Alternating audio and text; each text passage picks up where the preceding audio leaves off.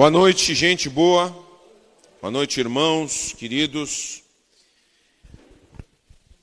Queremos nos voltar para a palavra nesse momento, então pedimos que a gente tenha a máxima atenção, conforme a gente até instruiu.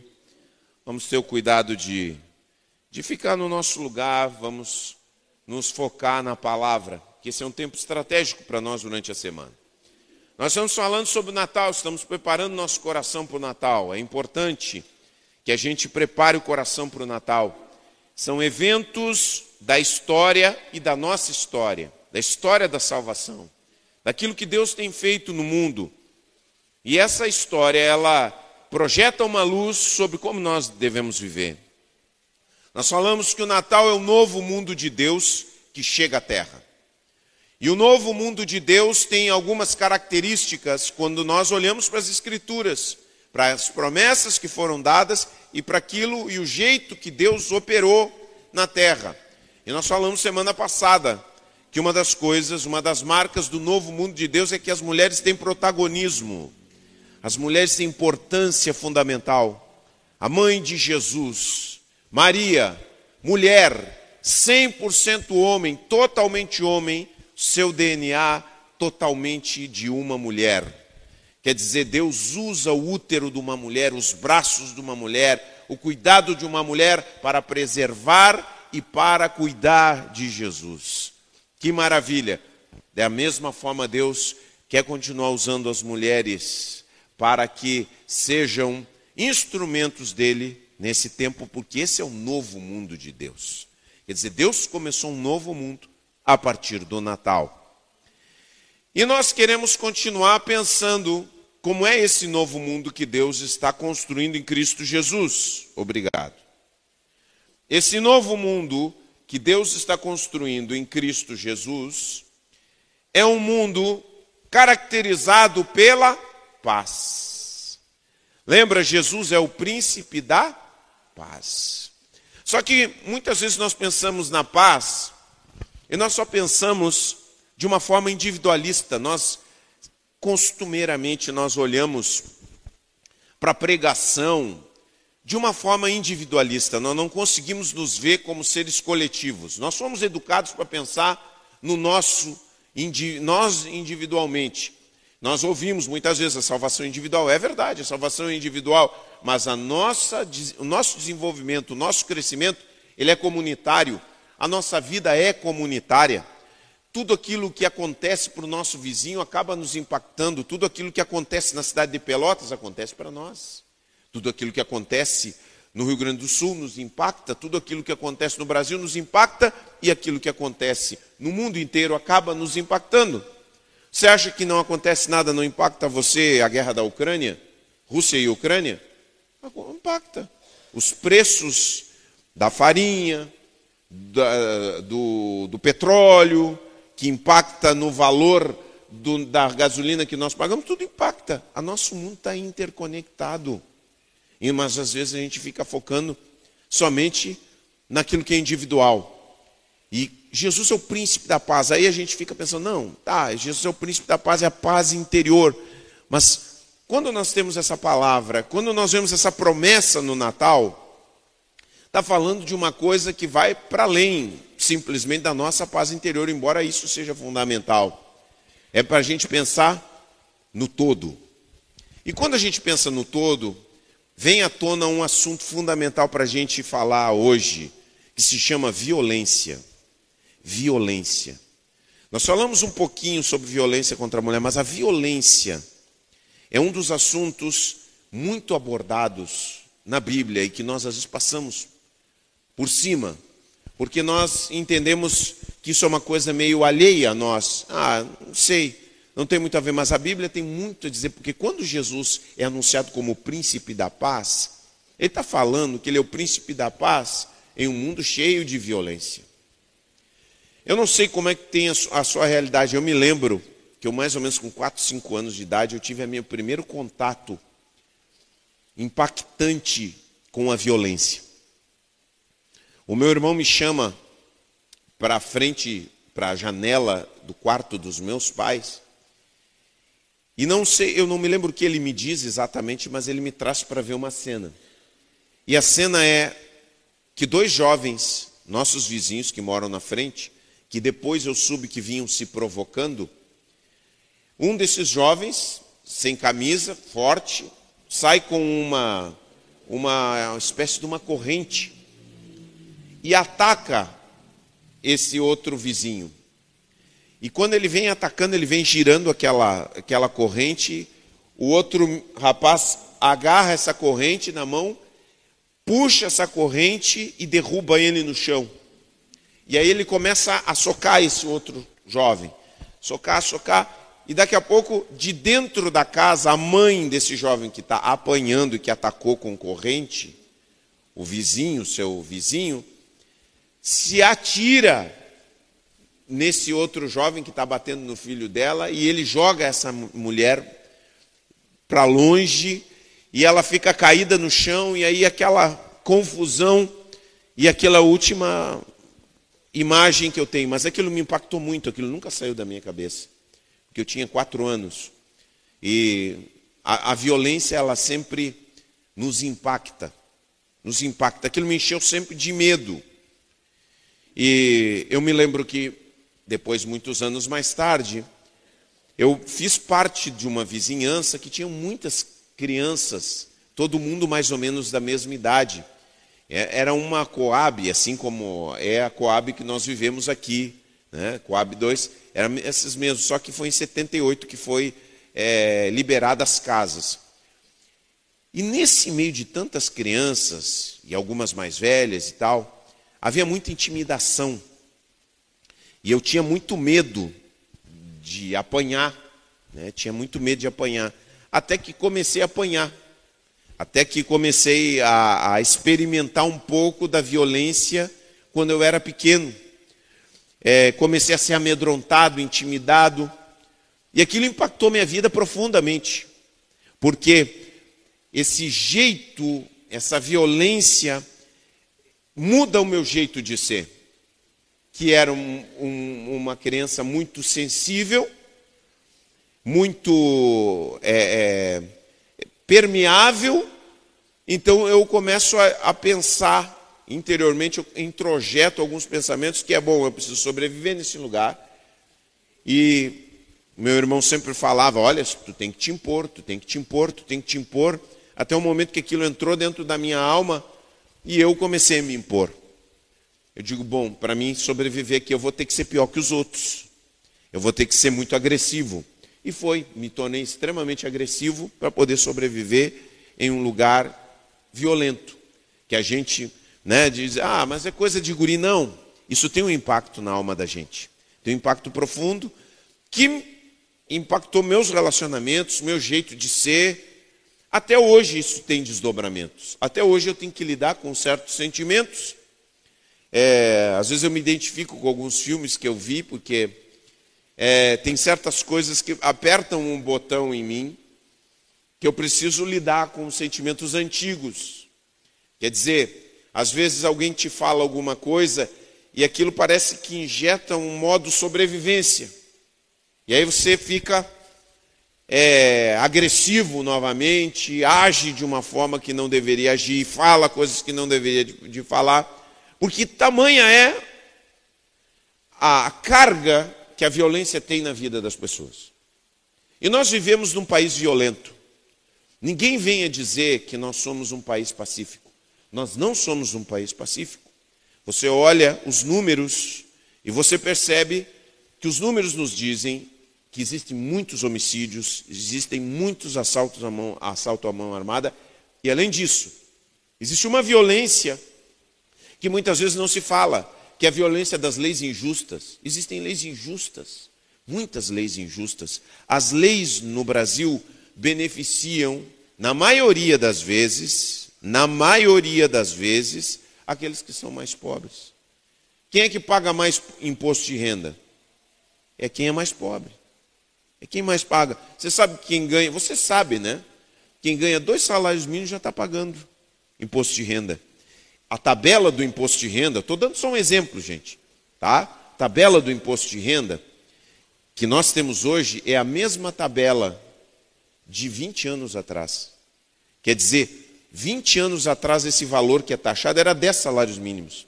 Hoje estão taxando quem, quem ganha dois salários mínimos com um valor totalmente defasado. Eu estou dando um exemplo de como as leis são injustas e que se perpetuam ao longo do tempo. E, e é uma violência que nós não percebemos, mas que impacta a vida das pessoas, o jeito que elas reagem, a indignação e tudo mais. Outro dia estávamos comentando né, que algum, algumas pessoas conseguem sair da miséria, da pobreza e tal.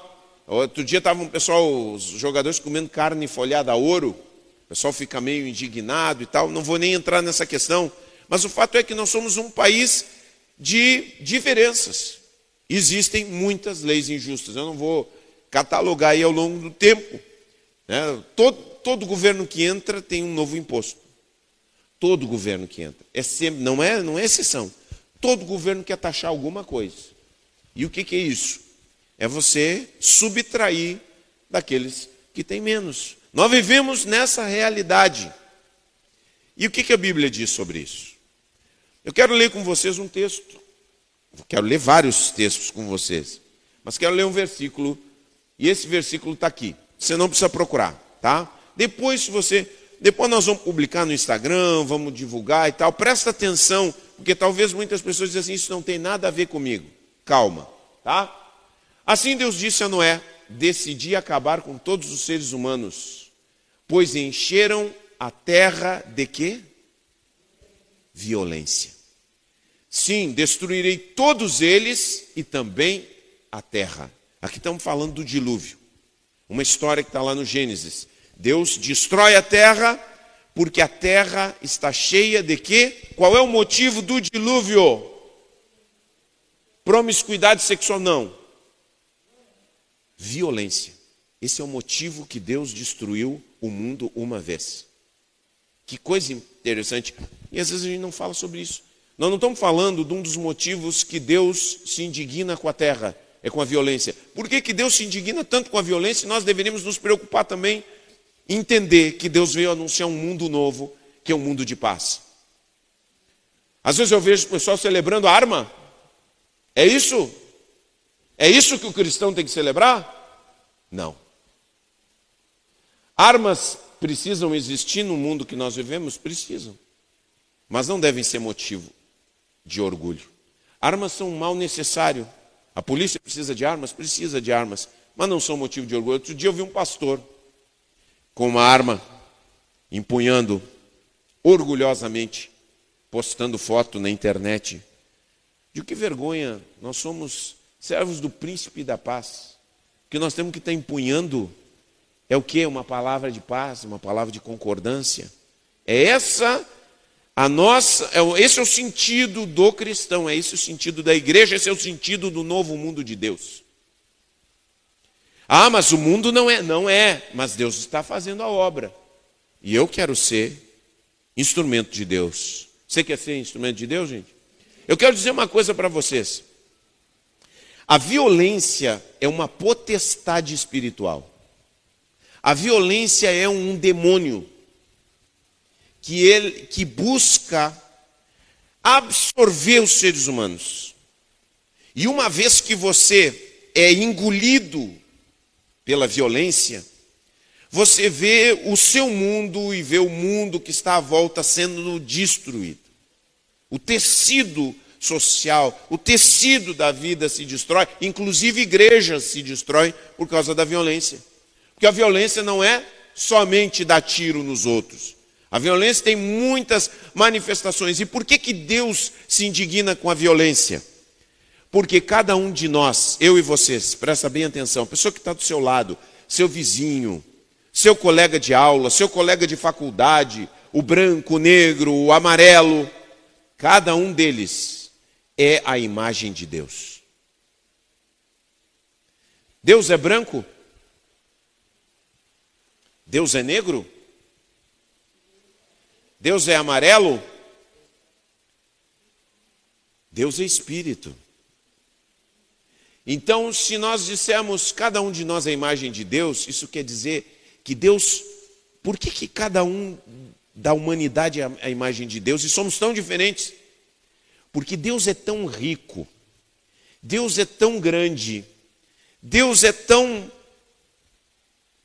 soberano, é, polifacético, é, que não é possível uma pessoa, uma pessoa, refletir toda a imagem de Deus. Por isso a imagem de Deus foi pulverizada em cada ser humano nessa terra. Então, cada ser humano é imagem de Deus. Ainda que alguns de nós, e alguns não, todos, distorcemos essa imagem. Ainda assim, nós guardamos as características daqueles que foram criados à imagem e semelhança de Deus.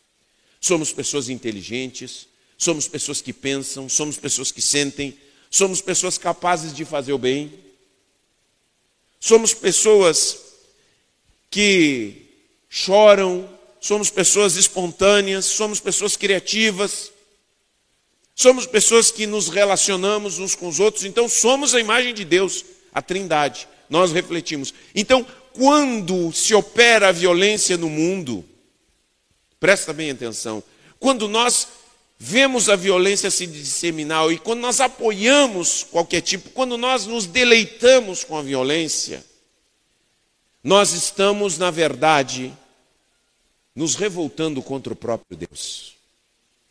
Cada tapa na cara que um ser humano recebe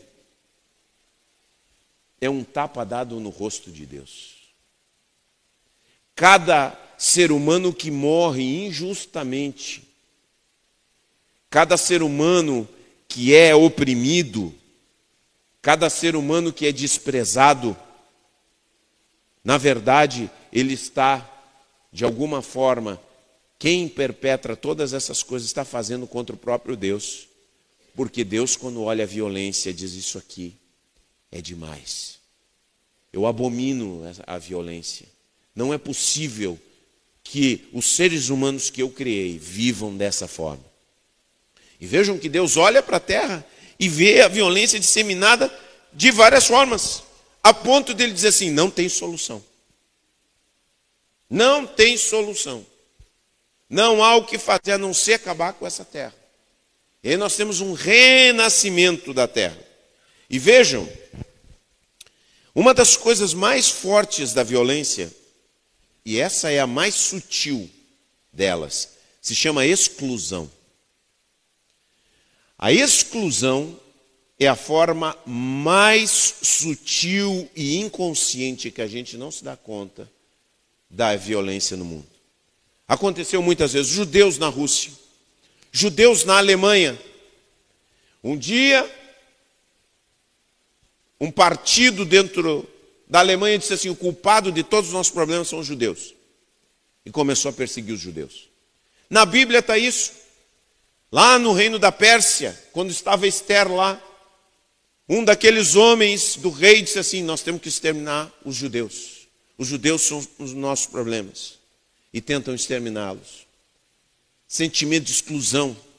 E a exclusão, a exclusão produziu uma violência que matou 6 milhões de judeus na Segunda Guerra, e não só isso. Foi o pivô da Segunda Guerra Mundial as violências que eram praticadas em nome de uma raça pura que Hitler queria estabelecer no mundo. Então vejam só, esse sentimento de nós contra eles, esses aqui são o motivo de todos os problemas. A exclusão, ela é uma das maneiras de nós estabelecermos a violência. Presta atenção na escola. Presta atenção na escola. Na escola tem gente excluída por diversas razões e muitas vezes porque tem uma diferença, é muito tímido, se veste diferente, fala diferente, gosta de músicas diferentes, é uma pessoa diferente. Aí o que que faz o ser humano? Crianças, adolescentes, assim como adultos, excluem aquela pessoa. E aí aquilo fica como que azedando lá dentro, aquela exclusão. E daqui a pouco aquela exclusão irrompe como? Como violência. Você já viu aquelas matanças que acontecem nos Estados Unidos? Tem pessoas que dizem assim: não, problema, O problema são as armas, também são as armas. Mas eu vou dizer uma coisa: anterior às armas, e aí é que eu digo, a solução não é você ter mais armas, a solução é você ter um coração que inclui as pessoas em vez de excluir as pessoas. Então o que, que acontece?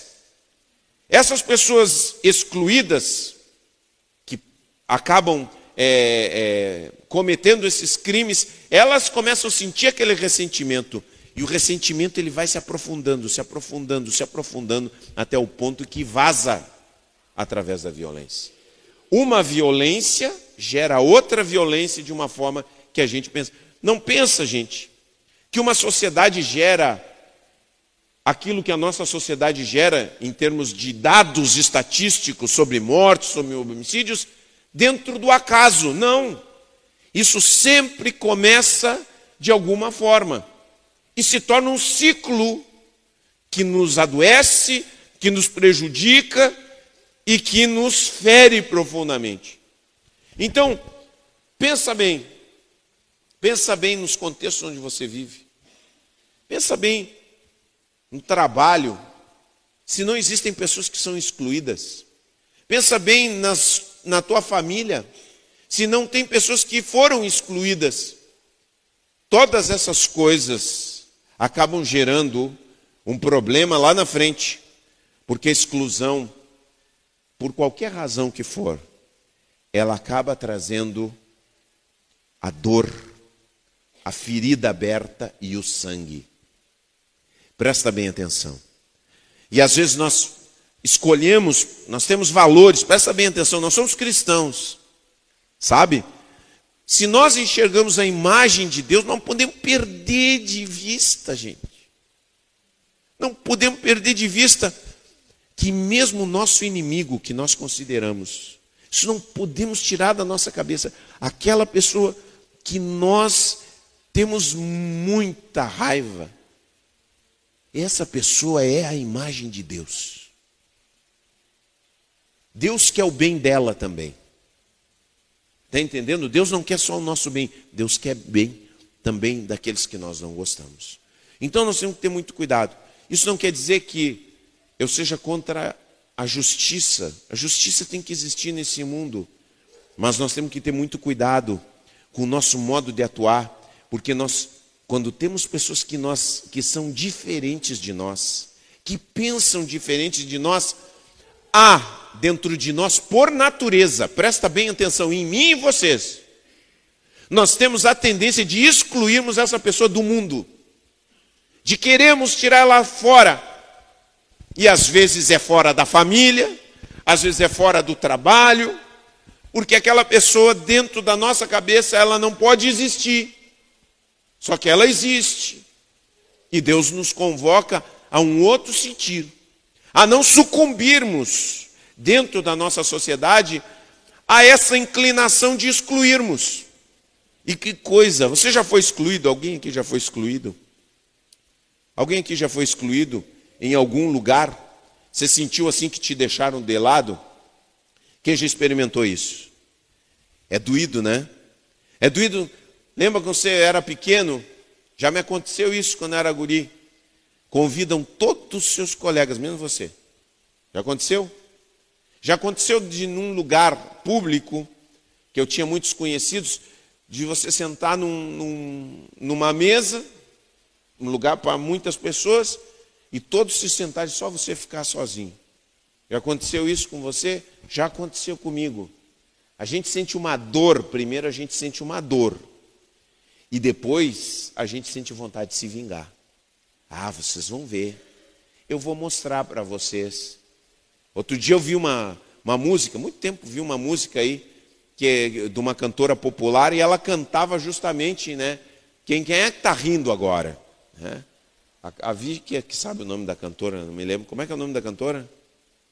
Eu, eu sei que, claro, ela era estranha e porque era diferente, foi excluída.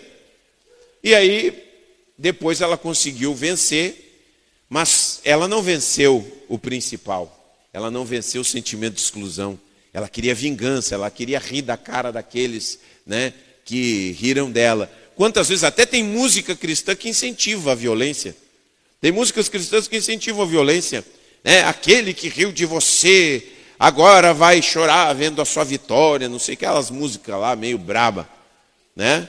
Aquelas músicas que parecem muito cristã, fala de Deus como um Deus vingativo, que, que vai pisar no teu inimigo e tal. Um Deus que não é Deus, o Deus que nós servimos, o Pai de Jesus. Entendeu como é que é? Então a gente muitas vezes entra nesse espírito.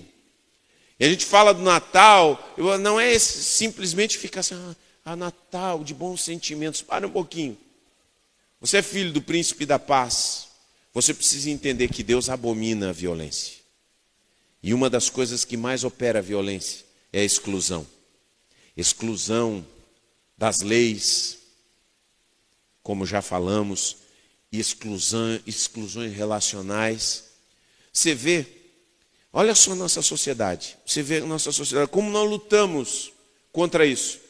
Você vê quem construiu o Brasil, quem fez o trabalho pesado, foram os negros. Quando, foi, quando foram libertos, quer dizer, quando foram libertos, trouxeram, quando foi para pagar o salário, trouxeram os italianos, os alemães e deram terras para eles. E não deram terras para os negros. Quer dizer, para os brancos trouxeram e deram. As, a, vejam a injustiça como é que é. Depois ficou. Quem o negro que se misturava com o branco é mulato. Então já tinha preconceito com quem se misturava com, com o branco. Então, exclusões de vários tipos. O, po o pobre excluído também.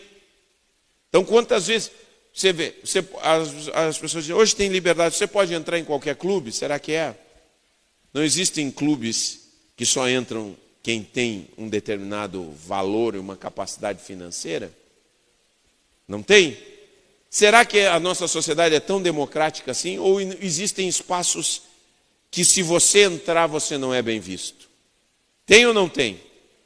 Você fica longe desses lugares, porque você tem medo de ser olhado de uma forma excludente.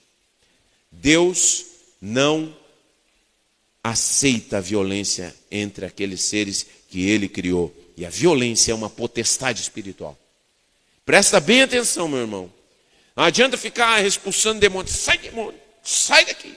Eu quero te dizer que aí a, a, a violência é uma potestade espiritual. Tanto é que o endemoniado, o endemoniado que você vê lá em Marcos, tá? o endemoniado gadareno, o que, que ele fazia quando ele estava possesso? Arrebentava os grilhões, atacava as pessoas, gritava, andava isolado, por quê? Estava possuído. E uma das manifestações da possessão é o quê? Violência. Vejam só como é que é. Agora, vemos isso na nossa cultura e vemos isso justificado na nossa cultura. Deus abomina e nós justificamos. Quer ver? Nós achamos que a violência ela pode redimir as pessoas. Muitos de nós acreditamos. Por exemplo, vou dar um exemplo bem claro, que uma vez eu ouvi numa igreja é, falando sobre homossexualidade. Eu ouvi uma pessoa dizer assim: Isso aí se resolve a tapa.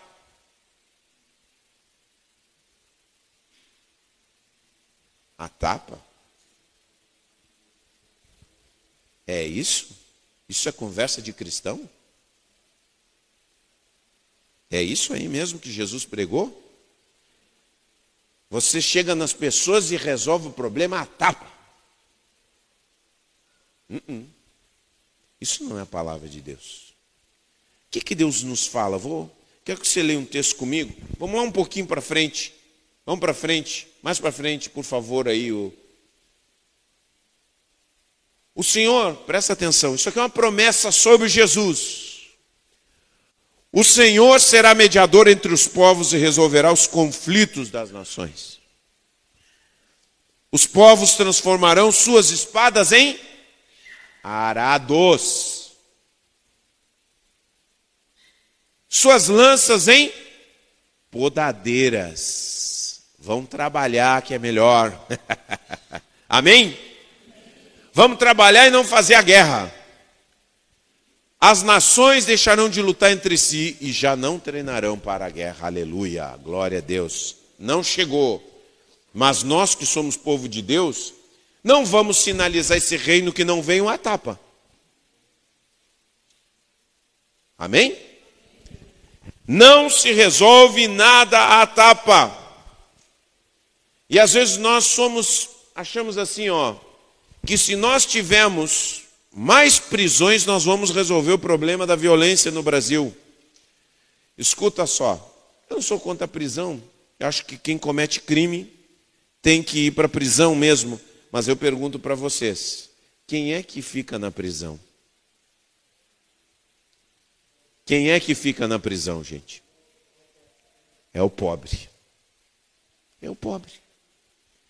Porque quem tem dinheiro tem bom advogado e consegue se safar de qualquer acusação. Qual é o rico que permanece dentro da prisão? Não tem. Tem brechas na lei e os grandes advogados que custam fortunas e que conseguem ser contratados, eles vão lá e tiram quem tem dinheiro de qualquer apuro. Essa é a realidade. Então nós não vamos resolver só com prisões, porque essas prisões são escolas de crime. Nós precisamos de algo muito mais profundo. E a violência, mais violência, presta atenção. Pastor está dizendo que tem que eliminar as pessoas. Não foi isso que eu disse. Presta bem atenção o que eu estou falando. Eu estou dizendo que o problema é muito maior e nós não podemos pensar que mais violência vai resolver o problema da violência. Você sabe que as grandes nações fomentam as guerras. Você sabia disso? Você sabia que os Estados Unidos fomenta os, a indústria armamentista dos Estados Unidos fomenta guerras para poder vender armas? Você sabia disso? Quem é que sabia disso? Pois é. Vejam só como o nosso mundo está deitado. Quer dizer, tem gente que produz armas e que quer fomentar a violência. É, todo, quem é que tem interesse nesse discurso que todo mundo tem que se armar e comprar sua, sua arma? Quem vende armas. E eles já fizeram isso, já fomentaram guerra no Afeganistão, já venderam armas para comunistas, para fascistas, eles não querem saber, eles querem o dinheiro. Fomentam as guerras e depois vendem as armas. Esse é o nosso mundo, que acredita no poder da violência. Escuta só, nós como cristãos temos que ter outro discurso. Nós temos que ser tomados pelo Espírito Santo de Deus. É só pelo Espírito Santo de Deus que nós podemos ter um discurso de paz. Porque às vezes estamos dentro da igreja e temos um discurso de violência. Precisamos converter o nosso coração. Deus converte o nosso coração para que o nosso discurso seja um discurso de paz. Na nossa família, aonde estamos, somos promotores da paz. Buscar no nosso coração como é que eu posso pacificar esse lugar. Eu quero ser um pacificador, nós precisamos buscar isso. Porque é isso que nós fomos chamados, gente. Não tem outro, esse é o Evangelho. Dá uma olhada nisso aqui. Essa é a palavra de Deus. Não é minha palavra. Porque se fosse minha, eu dizia meu pai, meu pai tinha costume dizia isso. Não sei se dizia sério ou se ele falava. Né? A gente dizia, meu Deus do céu, o que é isso, pai? Esse tem que botar tudo no paredão. É o homem velho. É o homem violento que tem dentro de mim também. Eu sou uma pessoa violenta. Porque eu sou um ser humano. Você também é. Mas a violência precisa ser curada dentro do nosso coração. Presta bem atenção. Não pense que você. Porque muitas vezes a gente não reage. Tem uns que botam para fora a violência, mas tem outros que sutilmente isolam os outros. Entendeu? Como a gente falou. E parece que são. Ah, não, ele é tão pacífico, mas sabe como é que é? Não, fica aí, que eu não quero saber de ti na minha vida. A pessoa se aproxima, elas, elas ficam assim. Entendeu? Excluindo de forma sutil, saindo fora quando chega fulano, eles vão embora. Entendeu? Então, Vejam bem, nós temos que fugir disso, porque esse não é o nosso caminho. Eu, inclusive, tem muitas formas que nós acabamos desumanizando as pessoas dentro da sociedade e que justificam a violência. Quer ver uma delas? Quando eu digo que os seres humanos são meramente animais. Mas não, o ser humano é animal. Sabe aquele negócio que as pessoas justificam a promiscuidade sexual? Ah, o fulano de tal traiu a mulher, a mulher. Você vê às vezes essas festas aí que tem aqui em Pelotas, em todo lugar, é, incentivando a promiscuidade sexual. A pessoa não gosta muito que fale disso. Aí, mas é, o negócio é o seguinte, sem moralismo. Aí as pessoas, se alguém fala alguma coisa, não, sem moralismo. Porque as pessoas são assim. Quer dizer, elas, elas fazem o que querem, o que elas sentem vontade de fazer. Quando nós tratamos os seres humanos como meros animais, daqui a pouco nós justificamos as violências que são feitas, porque os animais são violentos.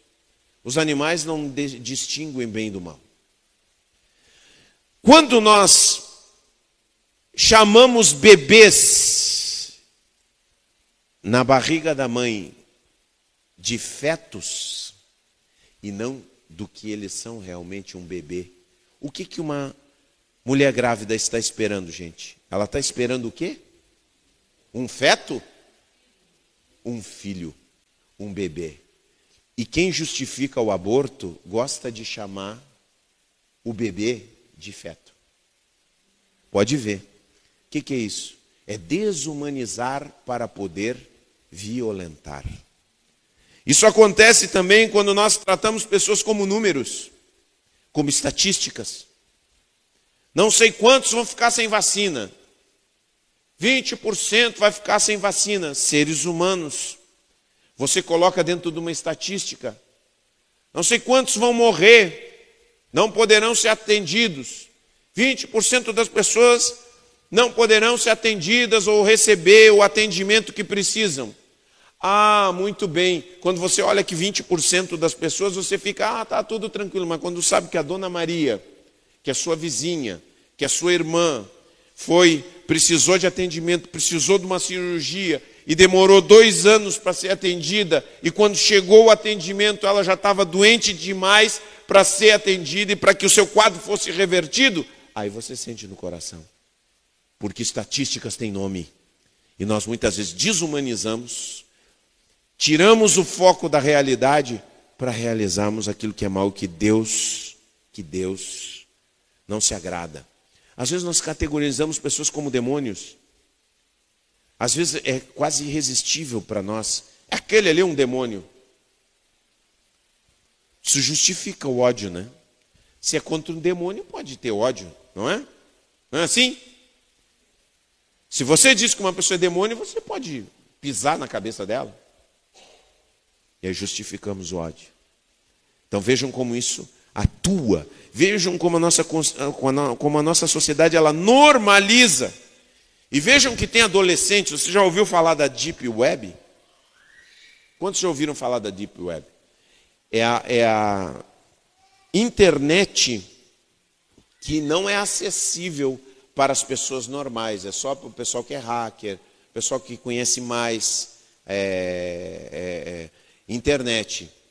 E sabe que nesses lugares aí, eles trazem filmes de tortura com animais, com pessoas. Eu não vou nem mencionar aqui para você não ficar com uma imagem ruim na sua cabeça. Mas as maiores perversidades relacionadas à violência têm adolescentes que estão perpetrando dentro da Deep Web. Há uma cultura subjacente. O que, você vai esperar disso aí?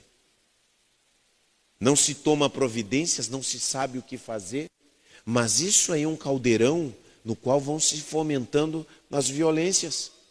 Então, em todos os lugares você vê como, como isso é muito sério. Daqui a pouco estão acontecendo, você vê pessoas presas durante anos por pessoas escravizadas dentro de porões. Você diz, mas como é que é essa loucura?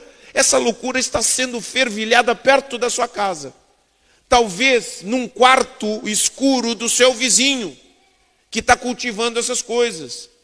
Então, nós precisamos entender que nós temos um papel, e nós temos um papel sério, forte, nós não podemos nos deixar anestesiar pelas justificativas da violência, pelos nomes bonitos que se dá à violência, pelo costume daquilo que vemos todos os dias, não podemos nos acostumar de maneira nenhuma.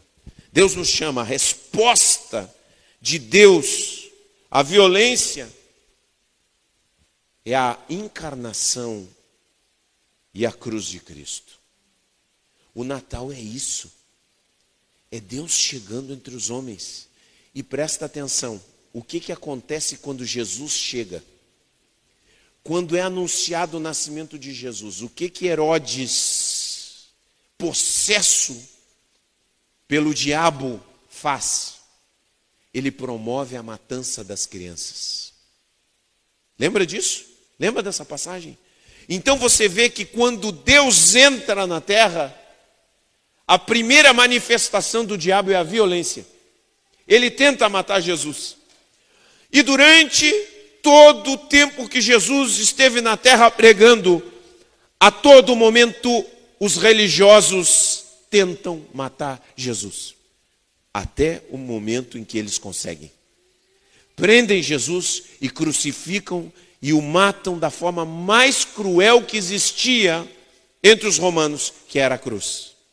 Vejam só como essa entidade perversa se manifesta quando Deus começa a trabalhar, se manifesta com violência.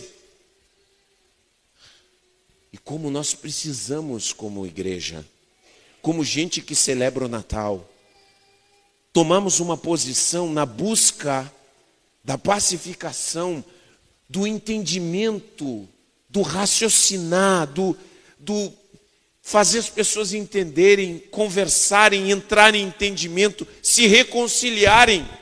Essa é a nossa palavra. Nós somos uma comunidade. A igreja é uma comunidade chamada a ser uma comunidade de paz. E quando você olha no Apocalipse, como a igreja vence? A igreja vence pelo sangue do Cordeiro, pela sua fidelidade ao Cordeiro, não é matando gente, é sendo fiel àquele que se doou, aquele que não se vingou, aquele que tendo na sua mão toda a capacidade. Você imagina, você imagina, meu irmão, uma pessoa vem, cospe na sua cara, e bota ele, dá-lhe um tapão na sua cara, o que, que você faz? Se você tem força. É. Se é do seu tamanho, você retribui, né? Não é assim? Você retribui. Deus não fez isso. Cristo não fez isso. O homem mais forte desse mundo. Aquele que tinha a capacidade de tornar todo mundo pó. Agora, porque você, quando você vê um filme desses aí de Hollywood, começa assim, é típico. O herói apanha, apanha, apanha, apanha. Você vê esses filmes assim de vez em quando? Pode confessar os seus pecados, pode confessar, tudo bem. Eu não vou te condenar, tá? Você vê esse filme, eu também vejo. De vez em quando, não são os meus favoritos, mas tá. Aí você vê aquele filme, Aí você fica olhando aquele filme, o cara apanhando, apanhando, apanhando. E você começa a antecipar, porque o filme vai para o, o, o, o seu clímax. Quando vai chegar a hora do herói matar todo mundo? E você fica só. Ah, ah, ah, eu já vi gente vendo o filme, diz, toma sem vergonha, agora tu vai aprender. O cara chega a salivar na frente da televisão. Você vê como você é induzido? Induzido a pegar gosto pela violência. Somos induzidos todos. E aí nós ficamos nessa. E aí, o que, que a gente acaba levando? Mas nós olhamos para Cristo e nós vemos Cristo absorvendo a violência dos homens. e retribuindo com amor. Aí você diz assim: o que, que é isso, pastor? Que conversa é essa? Quer dizer que eu não vou mais me defender? Não é isso. Significa que nós vamos tomar uma posição dentro da nossa sociedade, que é uma posição de busca da paz. Só que você não tem condições de fazer isso, nem eu tenho condição de fazer isso. Porque Cristo não é só exemplo de paz, Cristo é a própria paz. E somente debaixo da mão de Jesus, somente debaixo da presença de Jesus, somente pelo poder do Espírito Santo, somos tocados pela paz de Deus, somos pacificados no nosso coração e somos capazes de dizer ao nosso inimigo: Eu não vou mais te perseguir. Somos capazes de dizer para aqueles que querem a nossa cabeça: Eu não vou perseguir vocês, eu não vou fazer o mal para vocês. Somos capazes de liberar a nossa alma do ressentimento, porque o príncipe da paz tocou o nosso coração porque um poder sobrenatural, um poder estrangeiro nesse mundo de violência tocou o nosso coração e nos tirou os planos de vingança. Ah, um dia ah, tu vai ver. Ah, um dia tu vai estar na minha mão.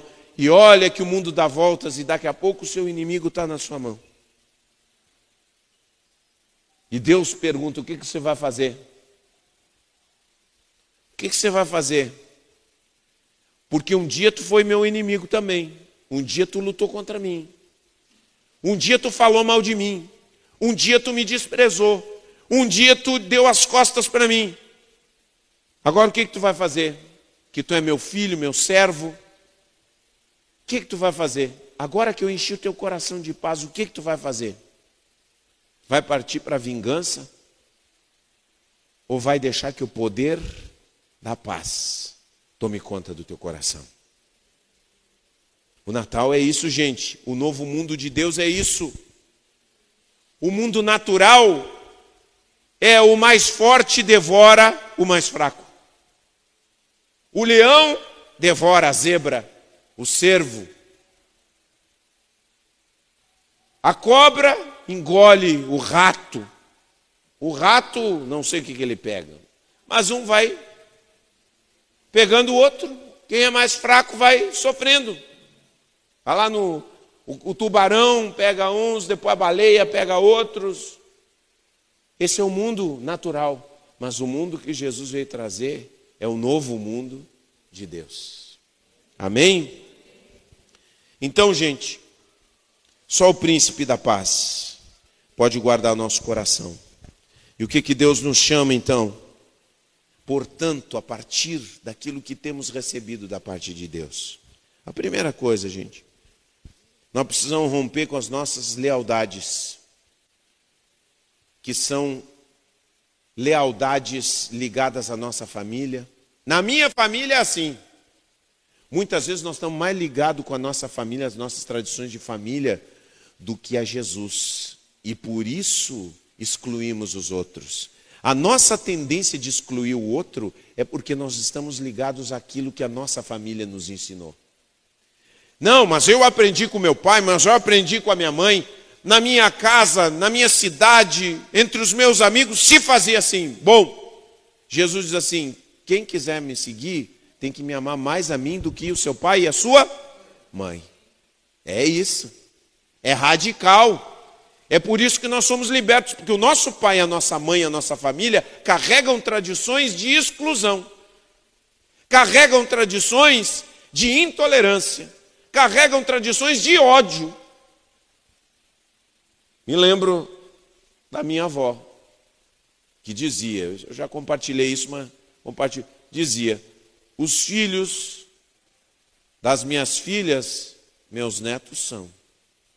Os filhos das minhas noras serão ou não. O que, que é isso? Exclusão. Quer dizer, as minhas filhas são mais filhas do que os meus filhos homens. Isso é uma tradição familiar. E uma tradição familiar que Deus se agrada? Será que Deus se agrada disso? não se alegra, não se agrada. Por isso, quem quiser seguir a Jesus precisa amar mais a Jesus do que as tradições da sua família, as lealdades do seu povo. Eu muito tempo eu celebrei o fato de ser gaúcho.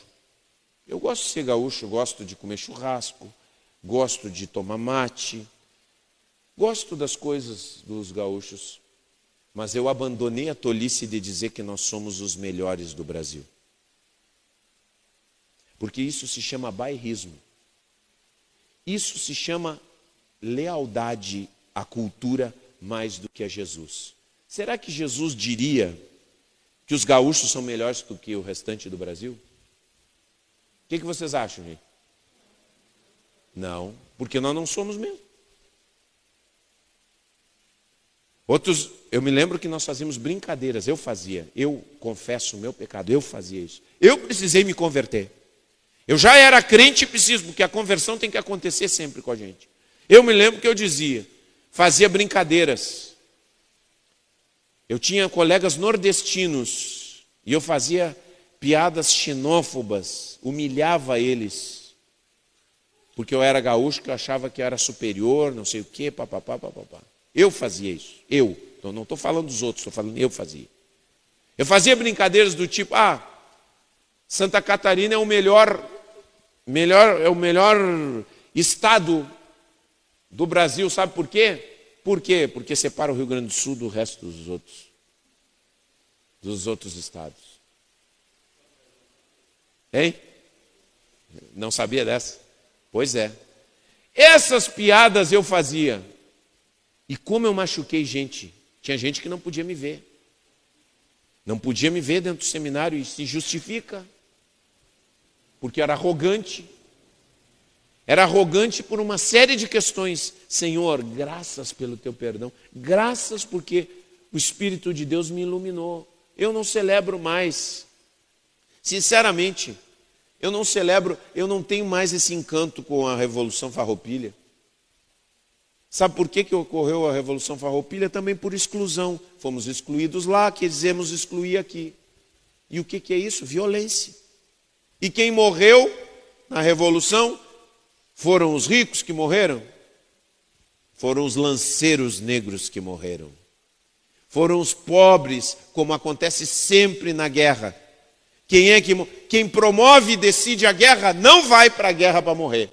Vai sendo protegido por todos. É o último a morrer. É o último a morrer. Então, gente, nós queremos um outro mundo. Um mundo diferente é um mundo que é leal a Jesus Cristo. Portanto, nós temos que ter lealdade a Jesus mais do que a nossa família, mais do que a nossa cultura, mais do que qualquer outra coisa. Nós temos que nos perguntar: isso aqui que eu estou defendendo, Jesus defenderia? Não, não defenderia. Então eu preciso abrir mão. Eu preciso abrir mão porque esse não é o caminho da paz. O príncipe da paz está me dizendo outra coisa, completamente diferente. Segundo, gente, eh, decorrente disso, parar com as exclusões. Quem você está excluindo? Para de excluir. Terceiro, como já falamos, olhar para as pessoas como imagem de Deus. As pessoas que você não gosta são imagem de Deus também. Quarto, se determinar a não explorar ninguém, gente. Gente, não fica pedindo preço menor para quem você sabe que já está te cobrando pouco. Tem gente que fica pechinchando e explorando. Sabe, eu não sou. Às vezes a gente tem que negociar, mas às vezes, outro dia, o rapaz que, que, que é charreteiro, pastora teve uma ideia lá, trazer uma árvore, ficou só os galinhos da árvore aqui, mas a gente olhou a árvore de longe, e como a gente fez no ano passado e tal, tinha uma árvore aqui e tal, bonita, a gente viu uma árvore de longe, a gente achou que a árvore era. dava para colocar aqui. Aí chamamos o charreteiro, que faz sempre vários serviços para mim. E aí, o charreteiro chegou, foi lá, quando chegou lá, a árvore era três vezes o tamanho dele. imensa e ainda não estava totalmente cortada. Ele estava sem equipamento, ele teve que cortar, trouxe. Quando ele chegou aqui com a árvore, a árvore era duas vezes o tamanho da charrete. Disse, ah, pastor, passei uma braba, eu estava com medo que fosse me prender com essa árvore. Eu digo, tá, mas chegamos aí, botamos a árvore, árvore daqui até lá. Enfim, de tão grande. Afinal, nós tivemos que desgalhar a árvore, botar os pedaços dela ali com o Júnior e pegar só esses galinhos que ficaram aí. Aí eu chamei ele de novo. Mas quando ele foi entregar a árvore, eu digo, tá, quanto é que é? Aí, vai, eu me preparei, né? Esse homem vai me cobrar, vai me arrebentar pelo meio. E aí ele pegou e disse, não, pastor, me deu o preço. Olha, pastor, eu vou ter que. Vou ter que lhe cobrar um pouquinho mais. Quando eu disse, eu, ai meu Deus. Mas aí ele fez um preço, um preço bom. Mas quando ele disse, quando ele disse assim, eu vou ter que lhe cobrar um pouquinho mais, te dá a deixa de tu dizer assim, vá, tudo isso? Mas eu quase que disse, aleluia, glória a Deus. Eu não sei o que, que ele ia, entendeu? Porque era um valor bom, excelente. Eu me lembro que nós tínhamos uma pessoa que vinha aqui limpar, que eu dava o dobro do que ele cobrava, porque era muito barato. Então, quando nós queremos viver num mundo de paz, nós precisamos parar de explorar as pessoas. Amém? Parar de explorar as pessoas. E por último, uma prática fundamental: orar pelos nossos inimigos. A melhor maneira de tratar com a nossa raiva, o nosso ódio, é orar pelos nossos inimigos. Pensa na pessoa que te dá ódio, você está com ódio agora. Eu tenho também. Tem pessoas que me tiram do sério, que o inimigo usa para nos colocar debaixo da potestade da violência.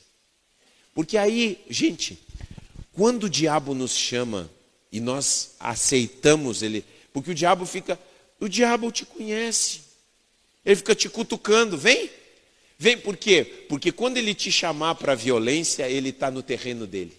Está entendendo? Quando você vem para a casa da violência, ele é que manda ali.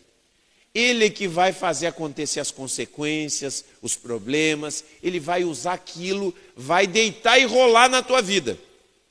Toda vez que você comprar o caminho da violência, pode deixar que você abra uma porta gigantesca e diz para o diabo: pode entrar na minha vida.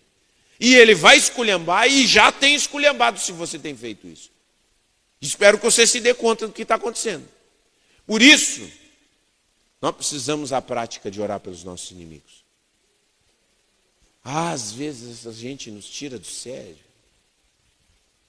A gente fica imaginando maneiras de pegar eles. Você não tem feito planos de vingança ultimamente? Você não senta de vez em quando na, na cama e fica pensando: ah, se eu te pego. Ah, se eu te pego. A gente precisa se arrepender. A gente precisa deixar o Espírito Santo nos tocar com a sua paz. Porque mais tem Deus a nos dar do que o diabo a nos tirar. Amém? Diga comigo, mais tem Deus a nos dar. Muito mais Deus tem a nos dar. Infinitamente mais Deus tem a nos dar do que o diabo a nos tirar. Amém? Glória a Deus, aleluia. Uma salva de palmas para o Senhor. O nosso príncipe da paz, ele é o príncipe da paz.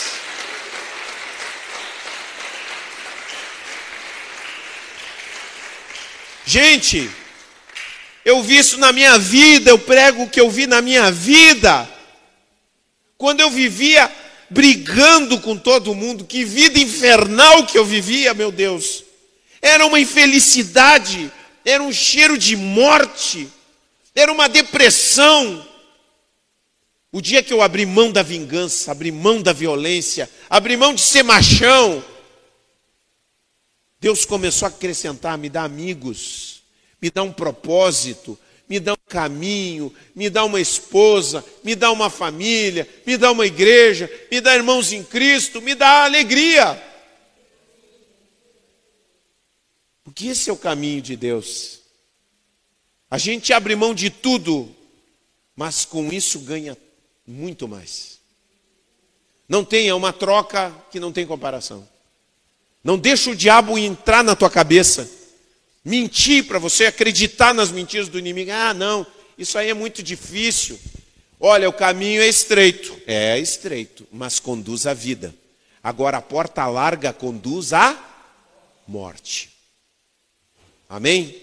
Vamos ficar de pé. Eu quero fazer parte do novo mundo de Deus. O novo mundo de Deus é um mundo de paz. Ele está construindo isso através da igreja, de crentes de verdade, de crente que não tem vergonha nem problema e tem coragem de abrir mão. Pai, mãe, tradições culturais e seguir o caminho de Jesus ousadamente.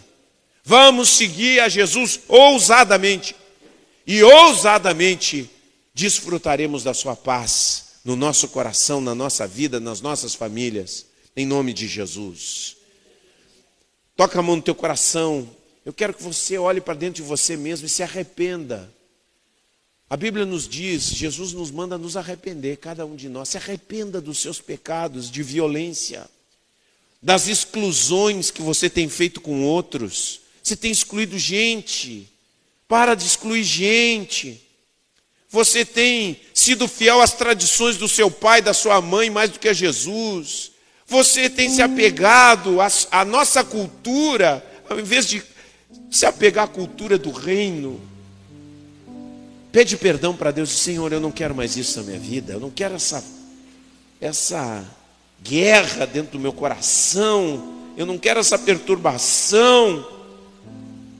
Me perdoa, Senhor. Nós precisamos reconhecer diante de Deus. Reconheça diante de Deus. Reconheça os seus planos de vingança. Reconheça que você tem desejado o mal de pessoas que não concordam com você. Reconheça que você tem desejado o mal de pessoas que se levantam contra você. Mas Deus não quer isso de você, não. Deus não quer. Deus não quer. Vamos abrir mão disso. Eu quero abrir mão de tudo aquilo que me conduz ao caminho da violência, que é uma potestade do mal. Damos as costas para isso, Senhor, nos arrependemos, Senhor.